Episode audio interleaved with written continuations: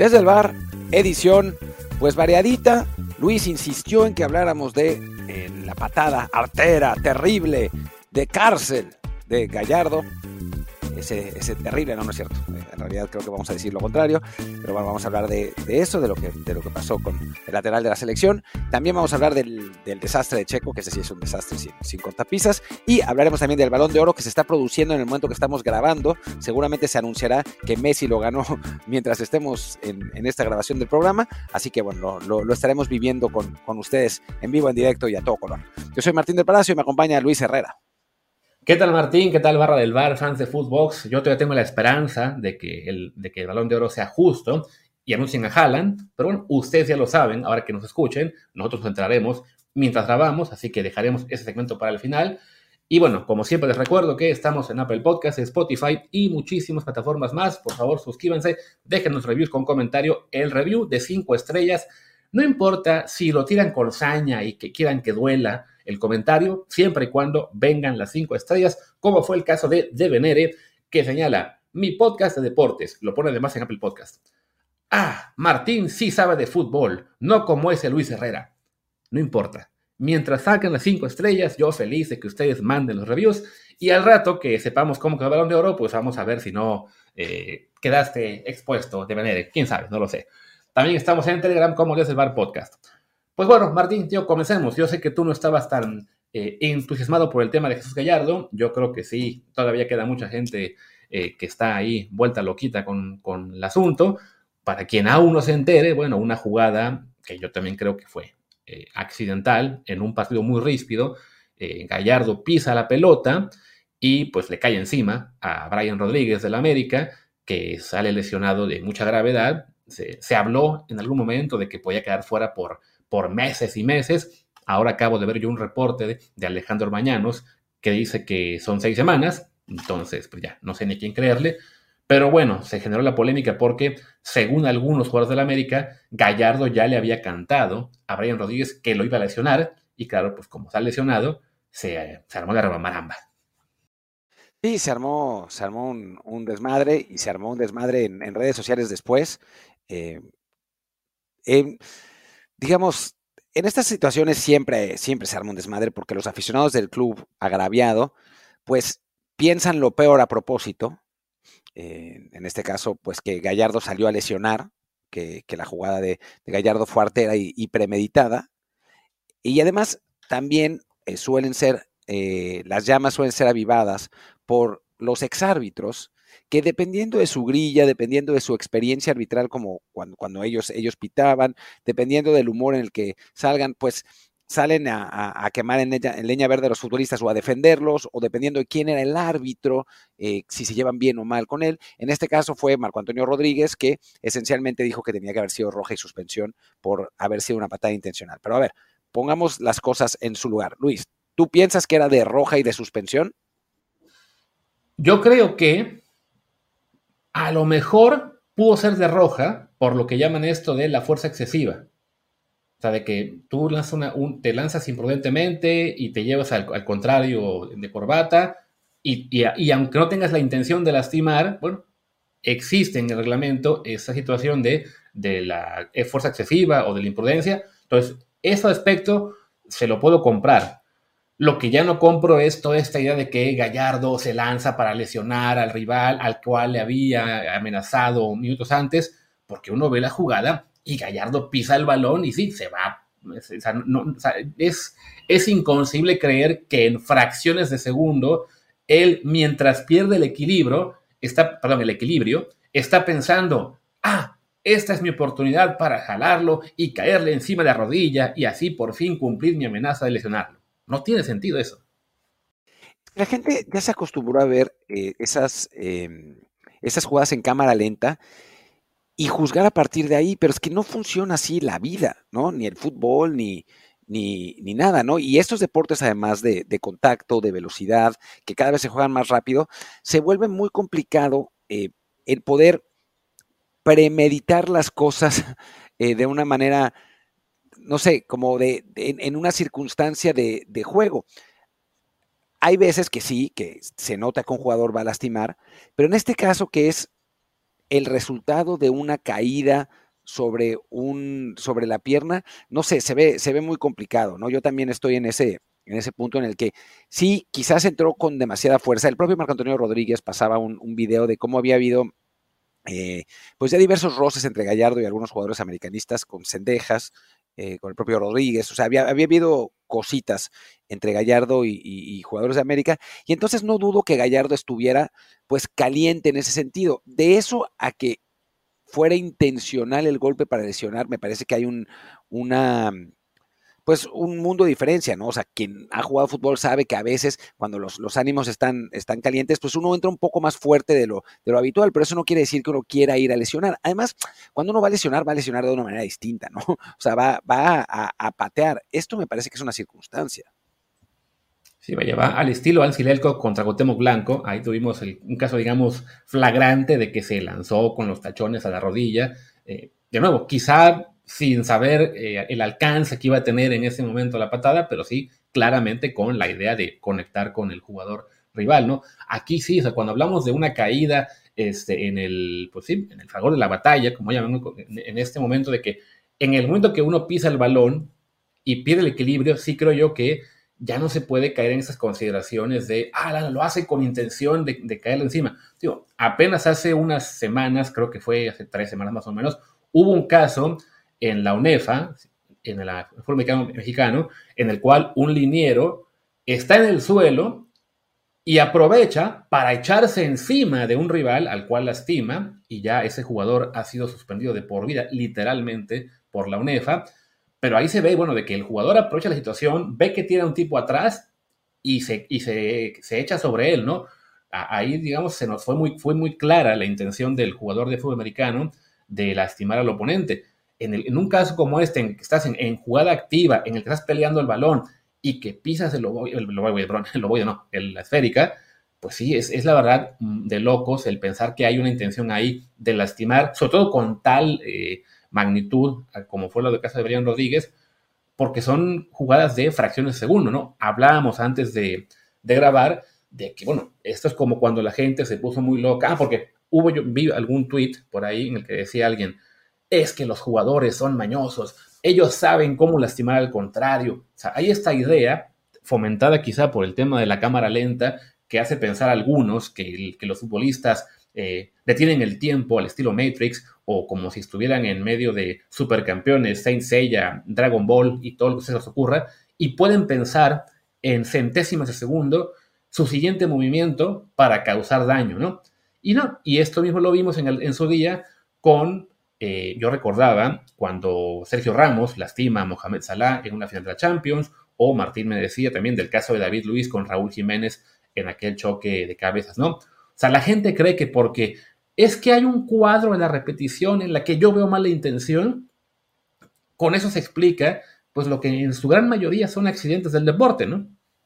Sí, bueno, en esa, en esa jugada de David Luis con Raúl Jiménez había un montón de aficionados mexicanos que decían que David había ido a lesionar, ¿no? Cuando es imposible que esa velocidad en una jugada, pues en, en, en una jugada de balón parado donde eh, la idea es ir a rematar a gol, es, es imposible que tengas la, la intención de, de, lastimar como, como lastimó, ya, ya, no me acuerdo exactamente qué decía, pero como que, que, le había intentado meter la mano en la boca, porque así, no sé, era, era un, un argumento eh, ridículo. Como la gente no entiende la, la, velocidad a la, que, a la que se juega y la dificultad de, de tener una intención en una jugada así, ¿no? En una jugada de, de contacto.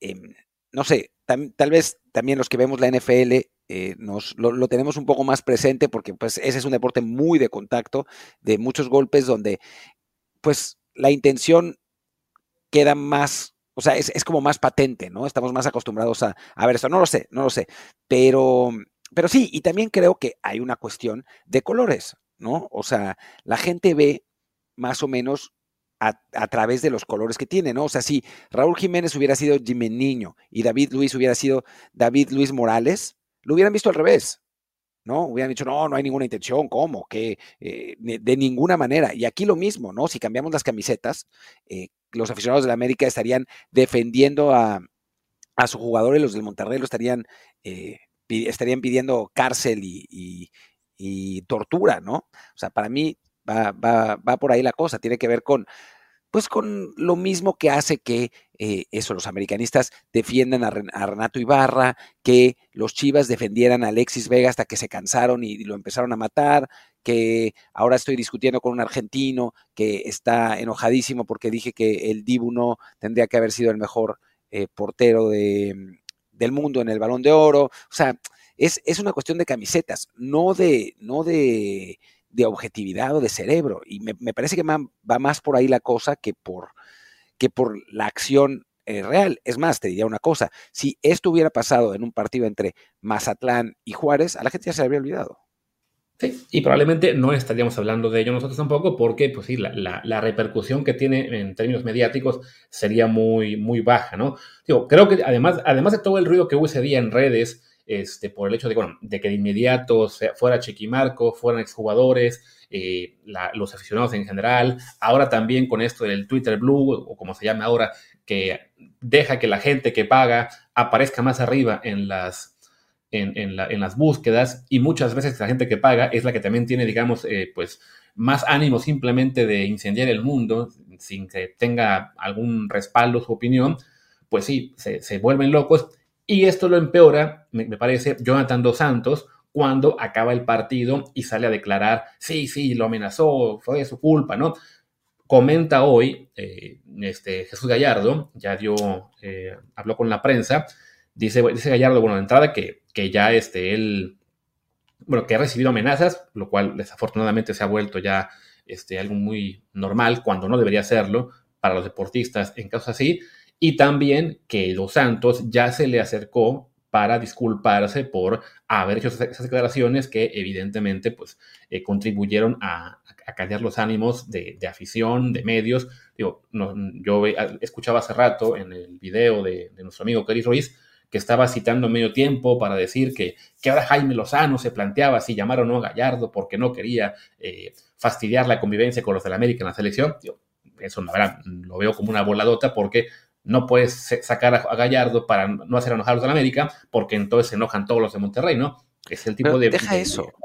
o sea, de la voladota es porque.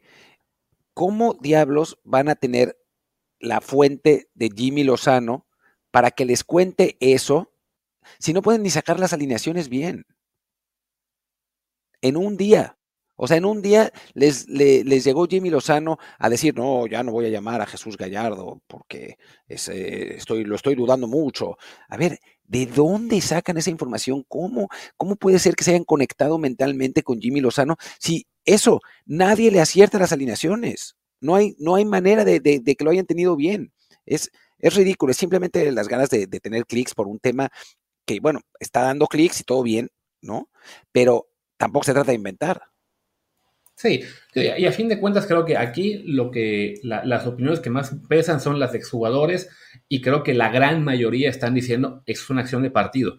Por supuesto, algunos no olvidan que, sobre todo si les tocó en lo personal, ¿no? que, que, lo, que los golpearan o, que, salieran lastimados, que sí, que en, lo que pasa en la cancha, de repente hay jugadores que, que entran con, con, pues, mala leche y, y esto lleva a lesiones, pero por la naturaleza de esta jugada, pues todo indica que simplemente, bueno, en un partido que sí, que estaba siendo ríspido, a lo mejor entre dos jugadores que sí se estaban este, eh, reclamando o amenazando entre ellos, pero bueno, digamos, parte de lo habitual, de la típica de que lo que pasa en la cancha se queda en la cancha, bueno, desafortunadamente en este caso hubo lo que parece ser un accidente del fútbol cuando Gallardo pisa la pelota, y esto lleva, pues sí, a una lesión desafortunada que, insisto, no sé ahora mismo cuánto va a ser el tiempo de recuperación, había gente que pide este, que Gallardo se vaya suspendido por todo el tiempo. Yo creo que este es el tipo de jugada en el cual, ¿no? Pues, si acaso eso, se le podía haber expulsado por, por, imprudente, por imprudente, pero no, no creo que haya un caso de, malicia. Como justo ahora mismo en las redes está corriendo una, muy, ahí sí, una muy terrible acción, en, creo que en Inglaterra, en la cual un jugador de hockey le tira una patada, casi casi karateca, a otro, y con, claro, con las cuchillas le dan la yugular y lo mata Ahí sí, para que vean, estamos hablando de una, un caso en el cual el, no solo la consecuencia es mucho peor, sino también la, intención del jugador que comete, en este caso, la agresión, pues eso, es agredir, ¿no? Ahí, digo, quien lo haya visto ya, y lo compare ahora con lo que estamos viendo en el fútbol, ¿no? de, jugadas en las que desafortunadamente, pues sí, hay lesiones, pero en las que definitivamente no, no se puede hablar de, una intención de, hacer el contrario, pues creo que eso por lo menos le puede servir para, pues para tener perspectiva de lo que ocurrió y ya no andar con las locuras de querer este, suspender a Gallardo por los mismos meses que esté fuera Brian Rodríguez o que ya no esté en selección o cosas así, ¿no? Sí, no. Es, ah, es, también es que estamos en, a finales de octubre. No hay notas. Esa también es, la otra, ¿no? O sea, no hay notas de traspasos, o sea, no hay, no hay nada de mercado, eh, no hay partidos de selección, no hay torneos internacionales, la, liga está a la mitad cuando todavía no está pasando nada, no hay notas. Entonces, pues los medios se agarran de lo que hay, ¿no? O sea, nosotros mismos, sin ir más lejos, o sea, si esto, o sea, si hubiera otras cosas en, las, en las que distraernos, no estaríamos hablando de este tema.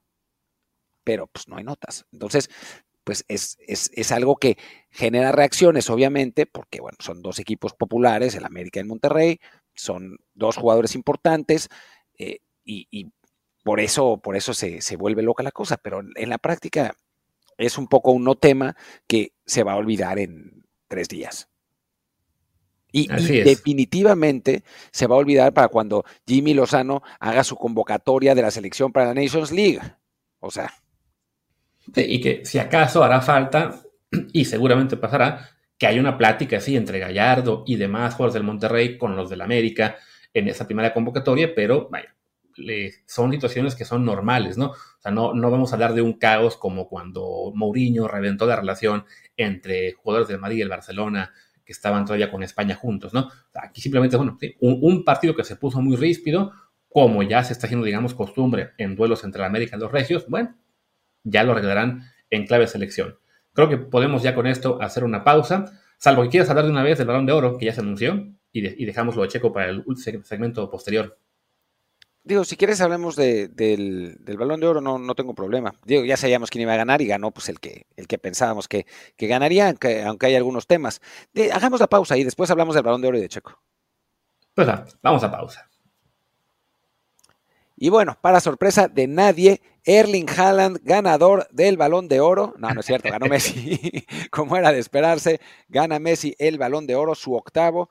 Lo que, bueno, digo, ya sabíamos que era el mejor jugador de la historia, pero creo que por lo menos numéricamente también lo consolida. Eh, hay gente que está muy enojada, una de ellas Cristiano Ronaldo y la otra Luis Herrera. Yo creo que eh, podemos ahora decir en qué se parecen Lionel Messi y Tyson Fury. Y es que no merecían ganar, pero se los dieron. No, a ver, evidentemente Messi es el mejor jugador de la historia, probablemente, el de esta generación sin duda, y obviamente pesó muchísimo lo que fue la actuación en el Mundial al llevar a Argentina a, ganar, el, la Copa del Mundo. A mí me parece que al ser un premio que incluye toda la temporada, pues no se puede olvidar que en clubes con el Paris Saint Germain no le fue bien, en, no le fue bien en lo colectivo al quedar fuera tan pronto de la Champions y ni siquiera era el mejor jugador que era Mbappé, que fue la figura del, equipo. Y cuando ves que Messi y Mbappé llegaron al mismo punto, fueron igual de decisivos en, en la Copa del Mundo y si uno es campeón y no el otro, es por los porteros, no por ellos mismos, pues yo creo que Messi, la verdad, para mí no merece ser balón de oro, en especial por la gran temporada que tuvo Haaland. Yo difiero de esa opinión. O sea, no creo que haya, que haya sido por los porteros que fueron campeones, que fue campeón del mundo eh, Argentina. Fue por Messi. O sea, el Dibu hizo algunas paradas, o sea, hizo una parada muy importante al final de la final y, en los penales estuvo bien contra Holanda, pero, o sea, si Nahuel es el portero de Argentina, Argentina tiene chance de ser campeón del mundo. Si Messi no juega el Mundial, Argentina queda fuera en primera ronda. O sea, ahí está la, diferencia. Y si Mbappé no, no, juega el Mundial, Francia tiene una buena posibilidad. Pero tampoco llega. ¿Cómo? Yo creo que tampoco llega a la final. Y a, la final seguramente no llega, pero tenía una buena posibilidad porque el plantel de Francia era muy superior al de Argentina. O sea, a, Argentina es Messi, a final de cuentas. O sea, sin, sin Messi ese equipo no es nada. Digo, ahora han, empezado a, desarrollarse otros jugadores, ¿no? Está, digo, Julián Álvarez en otro nivel, etcétera, ¿no? Pero, pero en ese, ese mundial es absolutamente de Messi. ¿no? Y por eso también la ridiculez de que el Divo Martínez haya sido considerado el mejor portero de la, de la temporada. No porque o sea, no es equivalente el Mundial de Dibu Martínez al Mundial de Messi. O sea, Messi fue, para mí, la figura excluyente del Mundial, más allá de que Mbappé ya tenía un mundialazo. Pero es que Messi transforma a Argentina de un equipo pedestre en el campeón del mundo además merecidamente, porque jugaron mejor que Francia. Lo que pasa es que Mbappé se puso en, en, modo Dios en 20 minutos de la final y la cambió, ¿no? Pero, pero cambia un equipo, eso, pedestre, que, no, no, tenía el talento suficiente para, para llegar. O sea, a ver, eso, pierden con Arabia y sin Messi seguramente empata con México y quedan fuera. Messi desbloquea ese partido. Entonces, para mí es en, ese sentido merecido el balón de oro, porque además, o sea, Haaland, que me encanta y es un gran jugador, es un 9. Es un, es un delantero, no, o sea, hoy estaba viendo el radar que hacía 12, eh, eh, esta, empresa de analytics que yo estuve publicando algunos radares y estaba viendo el radar de Mbappé, de Mbappé, perdón, de Haaland, y es un radar que está partido a la mitad, literalmente. O sea, en, en facetas ofensivas, Haaland está súper bien en, casi todo. Lo sacas de ahí, lo sacas del área y es la nada. Mientras que Messi es un jugador completísimo, ¿no? O sea, a mí me parece que, que por ahí tiene, tiene sentido el, el, balón de oro. También hay un factor sentimental y eso no lo podemos negar, ¿no? Sí, a fin de cuentas, este es aparentemente el último balón de oro que va a ganar Leo Messi por lo el año que viene se ve imposible, porque pues, no, no creo que le alcance con ganar la League Cup y quizá, digo, la Copa América estará ahí como su máximo trofeo posible, pero claro, pues no, no se comparará con quien sea que gane la Champions y la Eurocopa, en especial si alguno gana las dos. Pero este, sí, yo, yo creo que reconociendo que Messi fue, sí, diferencial en la Copa del Mundo, pues para mí veo, los goles, las asistencias, la actuación en la final y está muy, muy parejo con Mbappé y al final quien decide no es ni Messi ni Mbappé, sino el Dibu, que recordemos además también fue a quien decidió en, la, en el partido contra Países Bajos en cuartos de final. Entonces pienso yo, ok, solo por la Copa del Mundo, solo por eso basta para darle el balón de oro de todo el año a Messi y, y siento que no. y ya lo sabemos que es normal, o sea, Pasó en su día con Canavaro, que le dieron el balón de oro del Mundial y del, y del, y del año completo, este, que este, de los balones de los más ridículos. En su día con Modric también, porque Croacia llega a una final de la Copa del Mundo, aunque él tampoco era la figura del Real Madrid. Entonces, bueno, sabemos que el, que el Mundial sí siempre ha pesado eh, de una, con una proporción mucho mayor al resto de torneos, ¿no? De todos modos, sí, a mí me parece que cuando tienes una temporada en lo individual, pues tan relativamente flojita como fue la de Messi con el Paris Saint pues me cuesta mucho que solamente por haber, que, sé que solamente es pues hasta casi casi blasfemia, pero por un torneo de un mes, pues me parece demasiado. A mí no, a mí me parece que es, que es, eh, que es correcto. Creo que, a ver, Haaland o Mbappé tendrán su posibilidad de ganar el, balón de oro dentro de unos 7, 8 años después de que eh, Bellingham gane los próximos 7 pero no es broma lo de Bellingham, es por el, por el programa pasado que tuvimos ese debate, pero, pero me parece que, en, este, en esta ocasión sí había argumentos para, dárselo a Messi, por eso, por el Mundial, porque, bueno, eso llevó a un equipo, pues, normal a ser campeón del mundo, y eso, pues, no es fácil, ¿no? O sea, es, realmente algo muy complicado, y también eh, creo que, pues, por, es, eso, es un poco el, el premio, la parte anímica, ¿no? La parte de homenaje a Messi, eh, porque ya no va a ganar ninguno más, ¿no? A no ser que, bueno, gane la Copa América y la gente enloquezca, que, bueno, no es imposible, no es imposible, pero se ve, se ve realmente muy complicado. Si falta que gane la Conca Champions, la Copa América y los Juegos Olímpicos y digan, ah, vamos a darle el noveno. Sí, son capaces, son capaces. Ojalá que no, porque también eso, eso nos muestra, o sea, se estaban enojando conmigo los españoles y algunos fanáticos del City porque me reía de que Rodri fuera el quinto mejor jugador del mundo. Y ahora pensándolo, a ver, tal vez el, equivocado soy yo. O sea, quizás Rodri es el quinto mejor jugador del mundo o, lo fue la temporada pasada. Y eso nos habla del estado del fútbol actual, ¿no? Que no tiene las figuras, o sea, nos quedamos huérfanos de figuras. ¿no? Cuando un medio centro, que es un buen jugador, pero, o sea, es un muy buen jugador, pero tampoco es que, ah, no sé, no es Busquets, o sea, que no es, no es el, mejor Busquets y que se ha nombrado el quinto mejor jugador del mundo, pues ya estamos, ya nos podemos dar cuenta en qué momento y en qué lugar está el fútbol actualmente, ¿no? En un recambio brutal generacional que pues nos está costando trabajo y no, tiene, no, no tenemos la calidad que tuvimos durante muchos años, ¿no? O sea, si, si comparamos a, a Rodri con Modric, que en algún momento habrá quedado en quinto lugar del balón de oro, pues es que hay un universo de diferencia. Y también creo que cuenta el hecho de que pesan demasiado los resultados colectivos, ¿no? Entonces, así como, así como a Messi eh, le están dando el balón de oro, bueno, porque sí, porque él fue el líder, el, gran, la gran figura que lleva a Argentina a la Copa del Mundo, pues entonces al, resto de, la, lista pesa muchísimo si fuiste parte del Manchester City que ganó eh, la Premier, creo que también las copas, y de Inglaterra me refiero, y la Champions League. Y claro, ahora lo vemos que con que tienen a Haaland como segundo, a De Bruyne como cuarto, a Rodri como quinto, a Julián Álvarez como séptimo, a Bernardo Silva como noveno. O sea, cinco de los diez mejores jugadores del mundo, según France Football, estaban en el Manchester City. Y creo que más bien es, o sea, si bien sí, es, el mejor equipo del mundo en este momento, la mejor plantilla, pues sí, es, es la típica, eh, vamos a llamarle carga de, vamos a darle todos los votos al equipo que ganó aunque no todos hayan empezado lo mismo.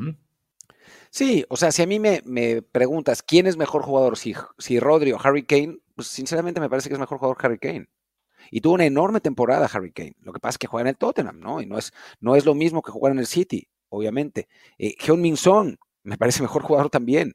Eh, este, si, seguimos repasando la lista de, los jugadores em, nominados, pues hay varios. El asunto es que, bueno, pues sí, es, el Manchester City y, y Rodri es también el, el típico jugador que le gusta a los eh, fútbol poetas, ¿no? Esos que, que, no es tan famoso, ¿no? Pero que hace el trabajo sucio y que, y que limpia la zona, ya sabes. Y que también, aunque se supone que pesa en esta votación exclusivamente lo hecho en la temporada pasada, muchos este, votantes se dejan arrastrar un poco por lo que está ocurriendo más reciente. Entonces, Rodri ha tomado un rol eh, más importante en el City este año, quizá, bueno, en el final de temporada, digamos que su, peso en el equipo se nota más. Entonces, ah, entonces también hay que ponerlo en el, top, aunque también estén ahí Haaland y Julián y De Bruyne y no me acuerdo quién más, ¿no? Yo, del debate que teníamos el sábado, ¿no? Sobre Bellingham o Bukayo Saka, la temporada pasada, por números, es indiscutible que Bukayo Saka fue mejor que, Bellingham. Y de algún modo Bellingham está decimoctavo y Saka vigésimo cuarto. ¿Es por qué? Porque para muchos votantes ya pesa también, ah, este está en el Real Madrid y está haciendo figura, pues aunque sea la temporada reciente, bueno, igual yo voto por él, eh, aunque no debería contar el hoy, ¿no? Sí, es inevitable. Es inevitable cuando la votación del premio es varios meses después de que terminara la, la temporada en cuestión, ¿no? Sobre todo además en un, en un año donde no hubo torneos importantes en verano que muchas veces, bueno, pues los torneos son en verano, son más recientes, los torneos internacionales, etcétera, ¿no? En este caso, no hubo nada, o sea, 2023 fue un año en el que no hubo nada, un año extraño donde el Mundial cuenta para este balón de oro cuando normalmente tendría que haber contado para el pasado, eh, y bueno, pues pasan estas cosas. Y la Copa Oro, por alguna razón, no, no pesó, no quisieron cantarle a Santi Jiménez nada, pero bueno, eh, a lo mejor lo nominan el próximo año. Diría que ya, dejemos el debate de Balón de Oro por aquí, porque todavía nos queda pues hablar de lo que fue esta catástrofe del Gran Premio de México. Para México, pues por este abandono de Checo Pérez tras golpear a, bueno, para así chocar con Charles en la primera curva de la carrera. ¿Realmente tenemos que hablar de eso? Creo que nos queda, digo, no, no tiene caso, no, no haremos un episodio GP Fans en el cual describamos todo lo que ocurrió, pero sí podemos hablar, bueno, de lo que ya empieza a ser, incluso para los más optimistas, un, pues, un, momento de verdadera eh, tristeza y, preocupación por, la, por Checo, por lo que será el 2024, por su carrera, porque sí, yo lo ponía en un tuit ayer que en general mucha gente lo recibió bien, había uno que otro loquito que no lo entendió, que yo decía, no, pues, hay una imagen en la cual Checo está todavía sentado en el auto dentro, se le ve a punto de llorar o llorando ya antes de bajarse. Y yo decía, ¿no? Es que esta es una descripción muy cruda de lo que es su momento mental, ¿no? Y de lo que ha sido este año para él, ¿no? Desafortunadamente, nunca se repone de ese golpe que fue perder Miami ante, ante Verstappen, cuando era la carrera en la cual él parecía que iba a tomar el liderato del, Mundial, y de ahí todo fue un poco hasta abajo, ¿no? El empezar a perder la confianza en el carro, tanto por la evolución natural que fue hacia Verstappen, como él mismo, la presión que se, que se metió por querer competir contra, contra Max, las palabras que siempre tuvo ahí Helmut Marco que no ayudaban, empezar a cometer más y más y más errores. Y pues está en este momento en el cual Checo, teniendo una carrera en México en la cual él no estuvo tan mala quali, arrancaba quinto, sabía que su carro era mejor que los Ferrari y que Richardo, que había tenido una gran, calificación. Era una carrera en la cual manejando, digamos, este, no cautelosamente, pero con frialdad, con, con una aplicación a 71 vueltas, tenía muy, muchas posibilidades de ganar un segundo lugar, aunque sea, estar en el podio ahí con Max Verstappen. Y de repente se ve él con una gran arrancada, dice, aquí me puedo poner líder, se lanza con todo y gira cuando no se podía girar y se fue todo al traste. Sí, él lo que dice, y tiene cierta razón, pero no tiene razón al mismo tiempo, es que él pensaba que Leclerc se iba a frenar, porque es lo que normalmente pasa, ¿no? O sea, cuando un piloto ve que le tienen ganada la posición y que no tiene espacio para pasar, prefiere frenar. Pero Leclerc no frena. Eh, hace la frenada más tarde y termina chocando y termina sacando a Checo, ¿no? O sea, y el, error de Checo, digo, el error de Checo es hacerlo, pero además asumir que el otro piloto va a hacer algo que no está obligado a hacer, ¿no? O sea, porque no es que lo que hiciera Leclerc fuera ilegal, ni mucho menos. Fue simplemente algo que por el sentido común de Checo y también por la ambición de ganar el Gran Premio, porque yo creo que lo que quería realmente, o sea, lo inteligente hubiera sido que, eh, quedarse en tercer lugar, esperarse, iba a rebasar a Leclerc porque el, Red Bull eh, iba a traer más ritmo sin duda y lo vimos en la carrera después, como Hamilton terminó segundo, eh, iba, iba a terminar en segundo lugar. Si hubiera sido un equipo normal, Red Bull, seguramente le hubieran dicho a Verstappen, deja pasar a Checo y déjalo ganar en México. Pero bueno, siendo Verstappen no lo iba a hacer. Entonces yo creo que Checo en su mente estaba, quiero ganar en México, es mi gran oportunidad de ganar en mi casa. Y pues le ganaron las ansias y ahora lo que puede perder es su lugar en Red Bull, porque si hubiera quedado en segundo lugar detrás de Verstappen, asegura esencialmente el segundo lugar del campeonato. Y con eso acalla las críticas, eh, prácticamente es, un hecho que, se mantenga en Red Bull. Y ahora, o sea, yo que durante toda la temporada, y lo dije aquí mil veces, eh, no pensaba que Red Bull, que Checo se fuera a ir de Red Bull, ahora creo que hay una posibilidad. O sea, yo creo que, está en 50-50 la situación, porque ya los errores mentales de Checo me parece que son inasumibles. O sea, son demasiados, demasiados. O sea, el tipo está claramente en, una situación en la que, eh, pues, no está pudiendo salir, necesita pues trabajo, trabajo psicológico, y no, no, no, no es, no, no, no en el mal sentido, sino pasa muchas veces con deportistas, ¿no? Que se meten en una espiral eh, de ansiedad y, descendente de resultados y les cuesta mucho trabajo salir, ¿no? Creo que Checo está en este, en este momento así y Red Bull, que es el equipo top del, de la parrilla, no puede estarse esperando a que un piloto se recupere mentalmente, ¿no? Entonces, sí creo que hay una oportunidad de que salga. Ahora, que vaya a ir Fernando Alonso ahí, eso ya me parece ridículo. Pero después, además de la carrera de Richardo, hijo, ya no me parece tan descabellado. Exacto, que a fin de cuentas, Richardo tiene un muy buen fin de semana en lo personal, con una gran calificación en la que incluso queda por delante de Checo, que había quien decía, no, hasta, hasta Richardo le gana. Bueno, fue una gran vuelta de Richardo, quedó eh, en medio de Verstappen y Checo, que ahí sí habían estado muy cerca los dos, o sea, no había mucho que reclamarle a, Sergio Pérez porque había puesto un tiempo muy cercano al de Max, simplemente, bueno, Richardo tuvo también un, pues sí, tiene muy buenas manos y, logró una gran vuelta, Después, en carrera, era obvio que lo iba a rebasar sin problemas, como lo hicieron también Hamilton y, y no, Hamilton y quién más, y Russell y creo que también, también Norris. Pero bueno, se combina todo de que Richardo que es un piloto al que muchísima gente quiere ver en Red Bull porque es muy popular, porque Drive to Survive lo hizo ídolo de masas, porque es muy carismático, etcétera, pues da más razones para pensar así, yo estoy listo, puedo volver al equipo principal. Y Checo, como dice Martín, el problema no se cometa este error, el problema es que está sumando error tras error cuando él debería darse cuenta de que ya no tienes margen de error, ya no puedes decir, es que me la jugué, porque había gente que se puso de moda en, las redes una entrevista de escena de Ayrton Senna Silva, este, que alguna vez le preguntaron por una, una acción en la cual él se arriesgó muchísimo y quedó fuera, y él dice, no, es que somos pilotos de carreras, si, tienes, si ves un hueco tienes que ir por él, en el momento en que ya no vas por el hueco, ya no eres un piloto de carreras, ¿no? Así como justificando, ven, es que Checo tenía que hacerlo a lo Senna. Y ese, no, a ver, eso es cuando, de entrada, cuando hay un hueco, aquí no lo había. Checo vio el hueco donde no estaba, porque en, esas, en esa arrancada tenía él a la derecha a Leclerc y sabía que estaban también a la derecha de él otro piloto, era Verstappen. Entonces, Checo no podía asumir, ah, pues yo voy a girar y él va a frenar. No, no, es, si freno, hay una, bueno, si, si giro a la derecha, hay una posibilidad muy importante de que me peguen, ¿no? Y desafortunadamente, sí, en esa idea de Checo de es que es mi oportunidad de ganar, digo, si fue una temporada en la cual Checo no hubiera cometido ningún error antes, hubiera sido segundo lugar en muchas carreras este, y, tuviera ya 100 puntos de ventaja sobre Hamilton, dices, ok, pues sí, se arriesgó, quería ganar en casa, es entendible, nadie le iba a reclamar por ello. Una temporada como esta, en la cual se han acumulado errores tras errores, los de Qatar, los de Singapur, de Mónaco y no me acuerdo de dónde más, ahora este acá en Ciudad de México, pues sí, no, no, no, es algo normal el decir, ah, es que pues me la jugué porque quería ganar.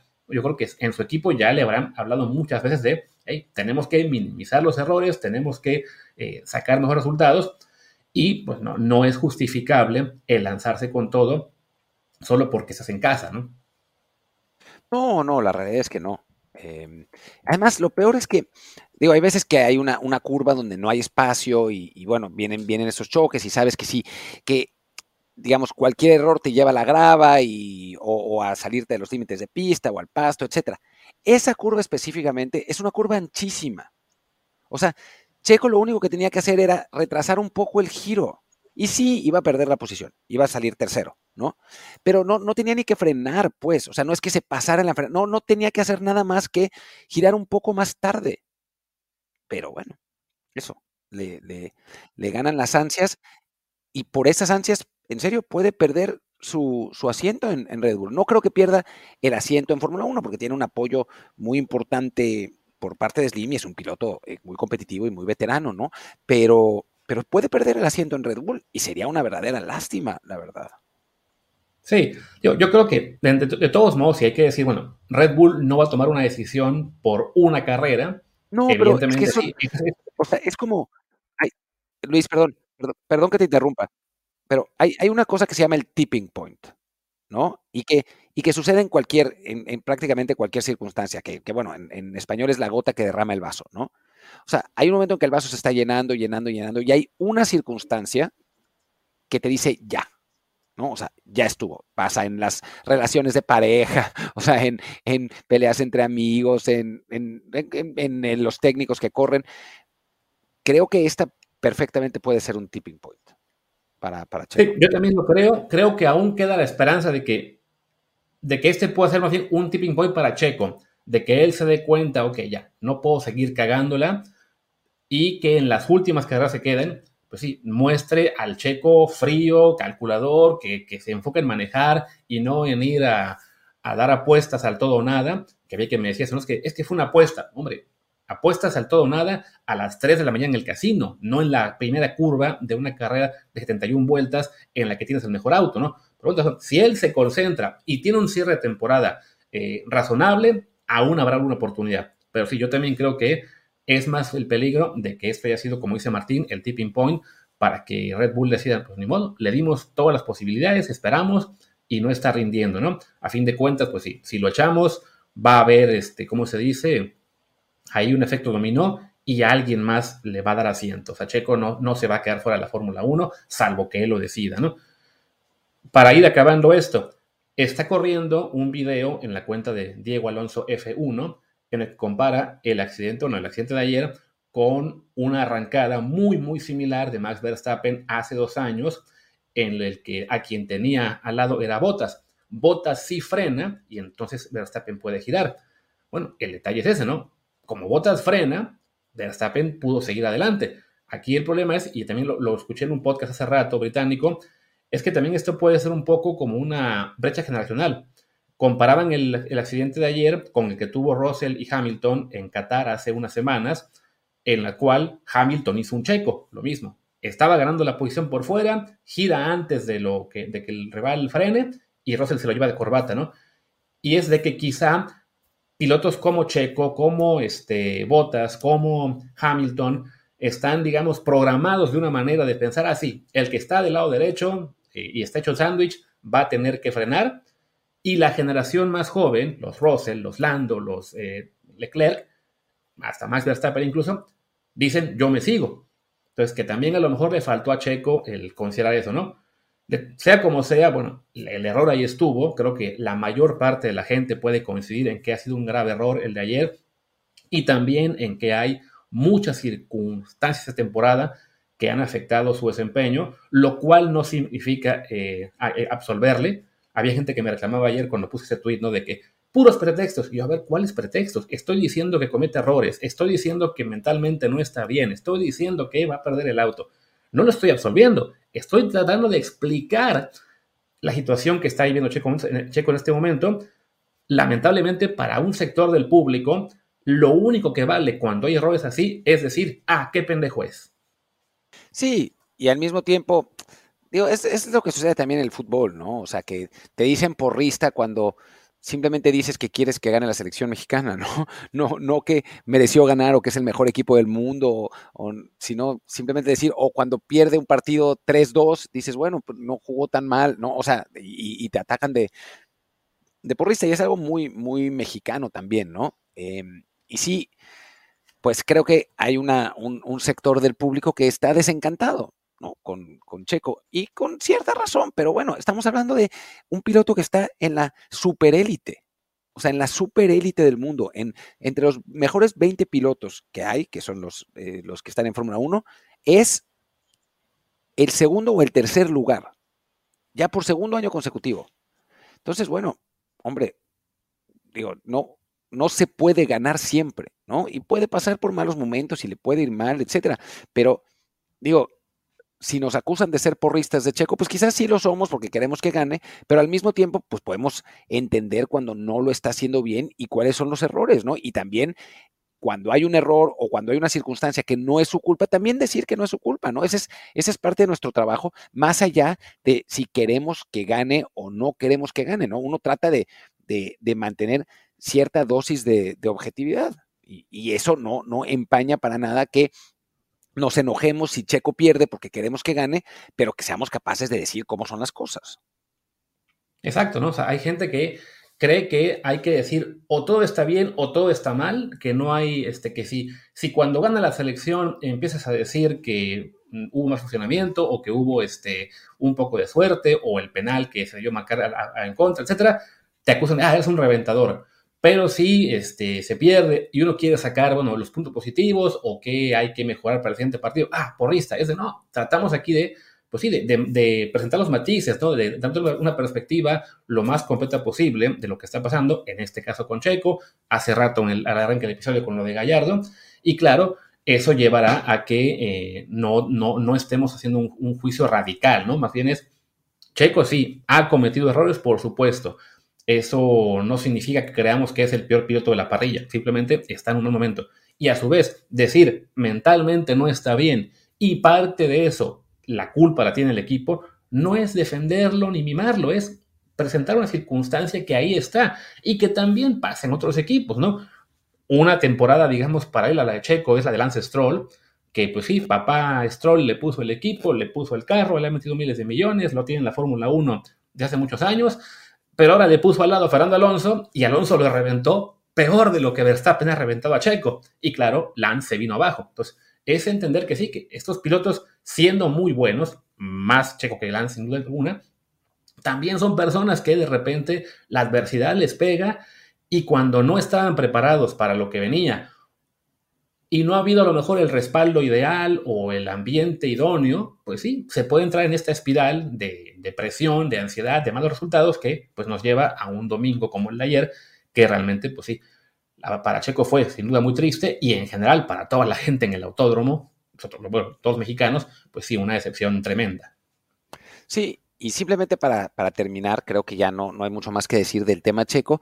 Sí, decir que es absurdo el rumor ese que Fernando Alonso lo va a sustituir, ¿no? O sea, Alonso es un piloto que eh, no es fácil en general.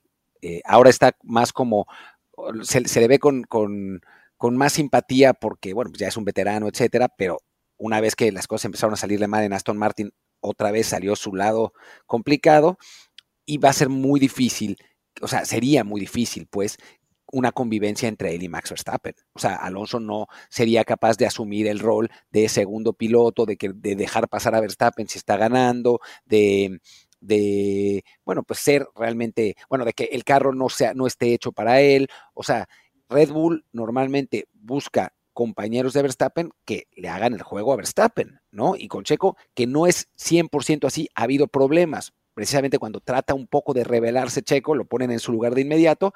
Con Alonso sería dantesco. Alonso no va a ser piloto de Red Bull, no tiene sentido ese rumor.